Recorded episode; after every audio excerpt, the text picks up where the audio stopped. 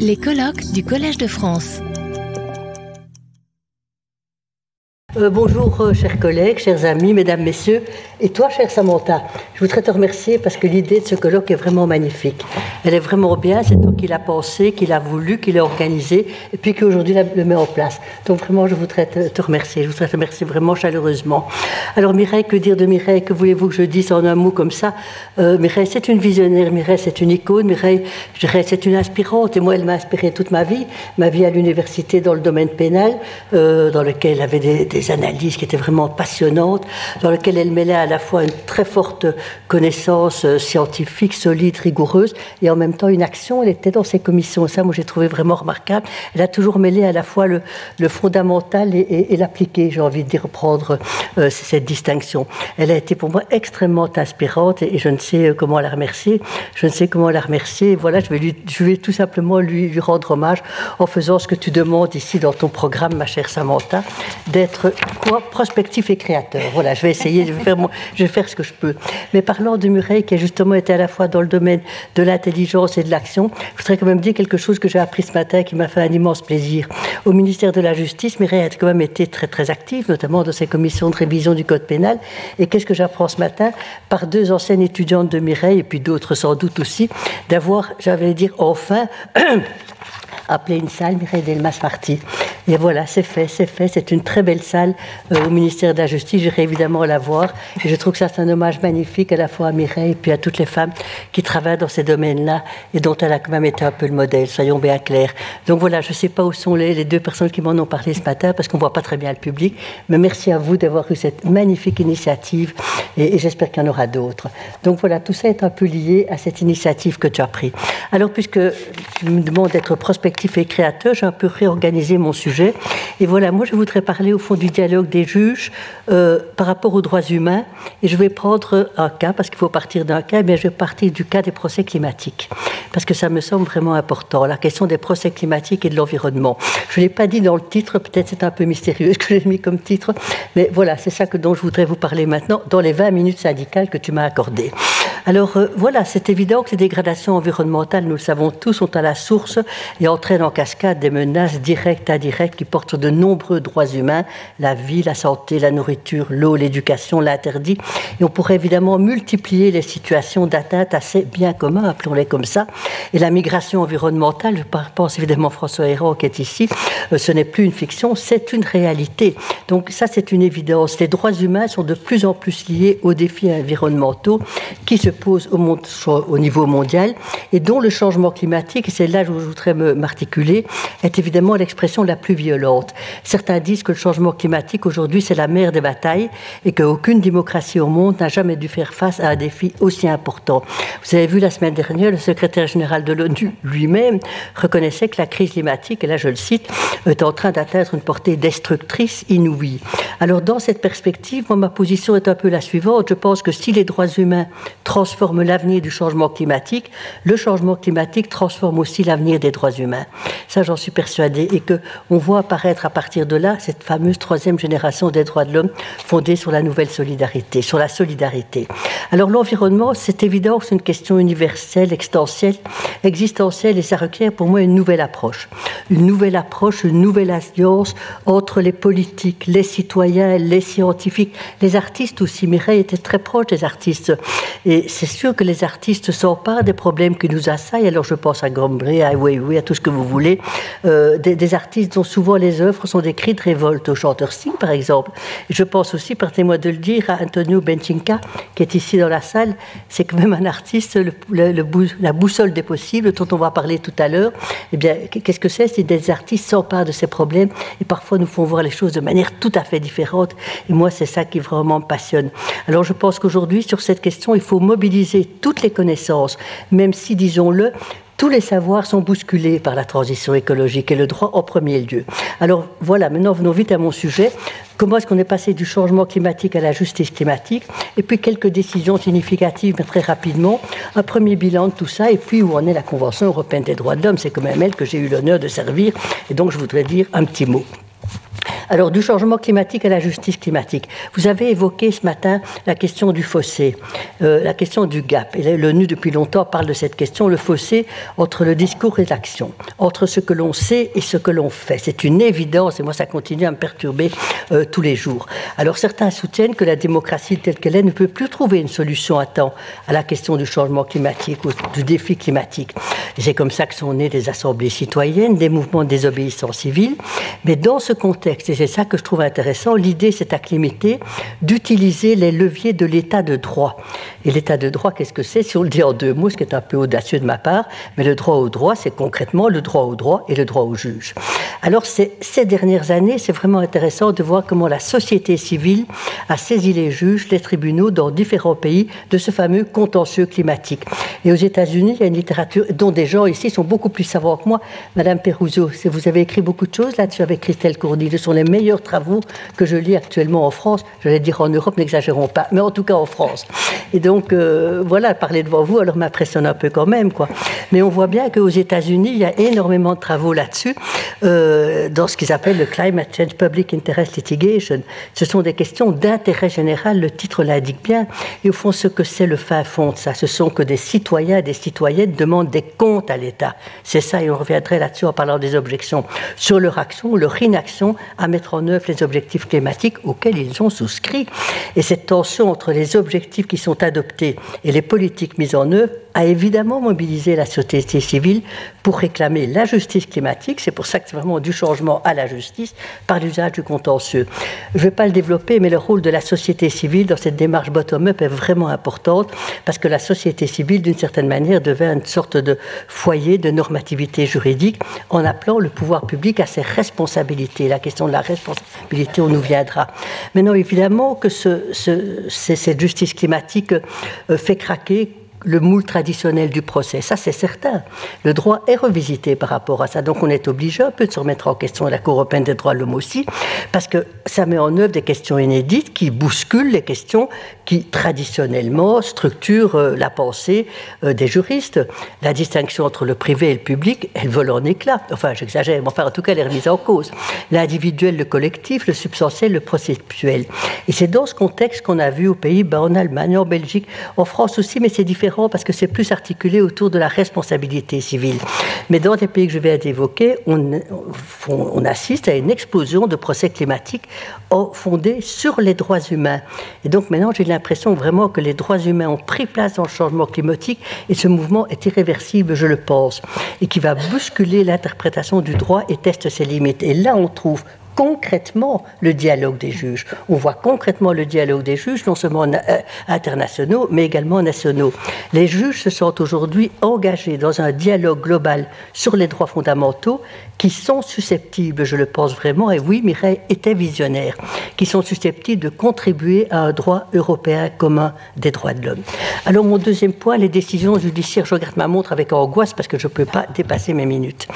Euh, les décisions judiciaires significatives, je vais me limiter très rapidement à trois décisions qui me semblent vraiment apporter des éléments complémentaires à cette problématique des liens entre droits humains et euh, changement climatique, et qui me paraissent novateurs.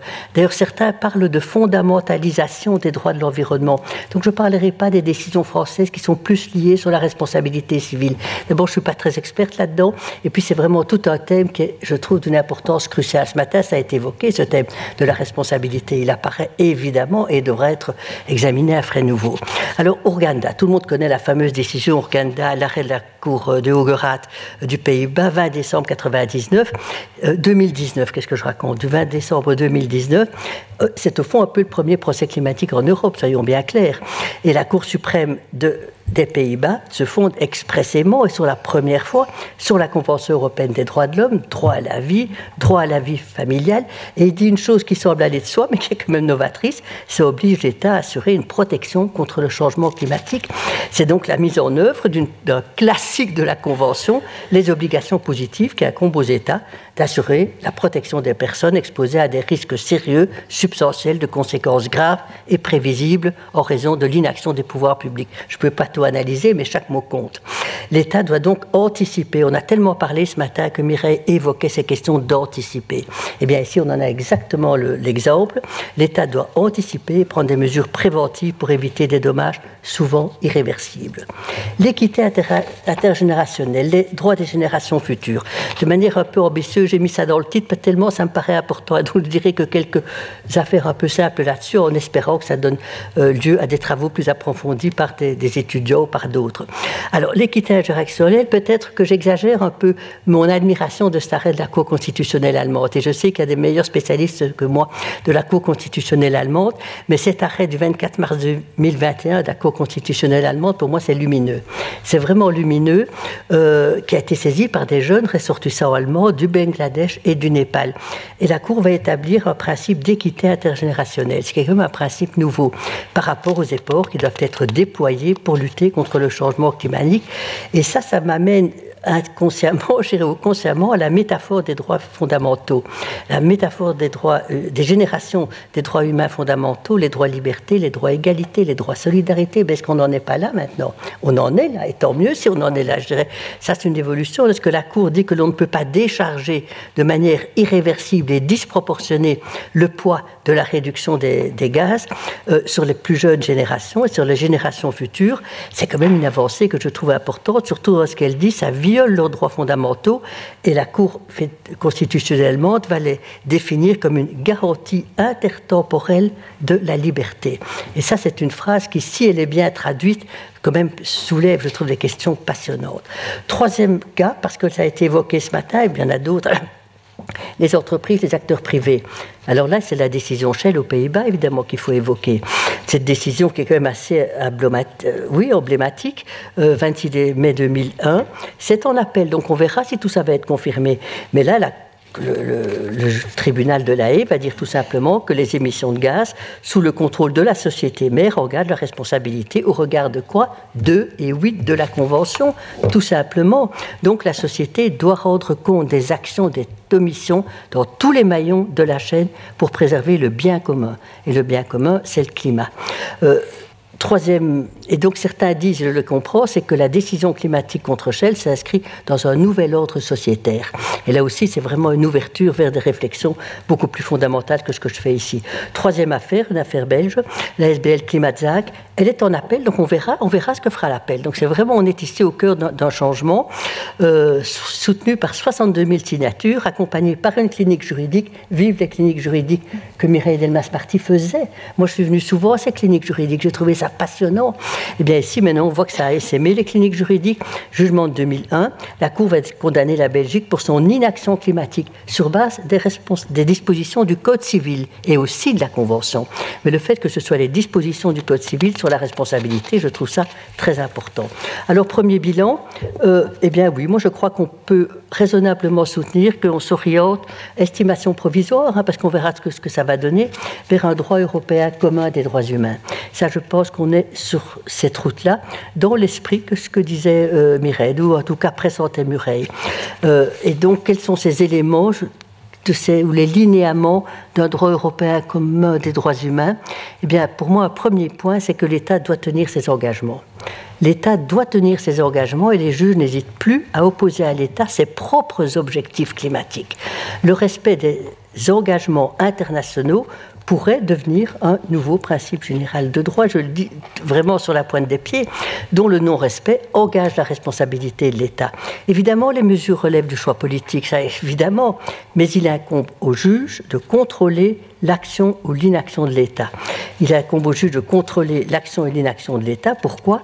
Parce que les juges sont les gardiens des promesses et c'est pour ça que le tableau de Magritte que tu as choisi pour, le, pour moi est vraiment important, puisque ce tableau s'appelle la promesse. Alors là, je ne pouvais pas trouver mieux. Les juges sont les gardiens des promesses. Ce sont des engagements que les États ont pris. Et alors, alors les États doivent simplement respecter ça. Donc la promesse, je vais la garder, enfin, vous devez la garder présente à l'esprit. Euh, actuellement, c'est surtout les articles 2 et 8. Je suis d'accord vie privée, euh, mais d'autres dispositions vont évidemment entrer en jeu, et je les vois déjà apparaître. L'article 3, l'article 6, la lenteur des procès dans quelque chose qui est urgent va évidemment poser problème. L'article 13, le recours, l'article 14, la discrimination, il ne faut pas oublier que les injustices climatiques frappent évidemment plus durement les personnes en situation de vulnérabilité, les personnes en situation de handicap, les jeunes, les personnes âgées, les femmes, les pauvres, bien entendu, auxquels Mireille était quand même super attentive. Et certains suggèrent même, et de nouveau c'est à travailler, que euh, le contentieux climatique pourrait être un outil pour promouvoir l'égalité des genres. Alors là, c'est une jolie ouverture. Et puis, dernier élément, je dirais, qui montre comment pourrait se construire progressivement euh, ce droit européen commun, euh, c'est qu'au-delà des chiffres et des statistiques dont on nous abreuve sans arrêt, les droits humains dans le contentieux climatique permettent de donner un visage à la menace climatique. On entend tout ça de loin, et surtout quand on nous parle de Bangladesh, du Pakistan, on lit tout ça avec émotion, mais ça ne va pas beaucoup plus loin. Mais ici, on nous donne un visage. On donne un visage à travers des... Quand vous verrez les affaires contre la Cour européenne des droits l'homme, ce sont des jeunes enfants au Portugal, ce sont des femmes âgées en Suisse, mais oui, mais il y a ça aussi. Hein. Euh, ça donne un visage à la menace climatique. Et donc, les procès climatiques, c'est plus simplement des symboles, c'est pas simplement symbolique. Non, ils deviennent des leviers puissants. Bien sûr, il n'y a pas un tribunal, il n'y a pas une juridiction qui pourra apporter une solution à tout ça, mais personne ne va pouvoir apporter ça. Mais en même temps, c'est pas parce qu'on ne peut pas apporter toute solution qu'on doit ne rien faire. Alors les objections, bien entendu, il y en a, et, tous ces arrêts, je ne vais pas l'évoquer, on, évoque toute une série de techniques, mais les questions techniques en droit, on trouve toujours une solution. C'est beaucoup plus difficile, des questions fondamentales.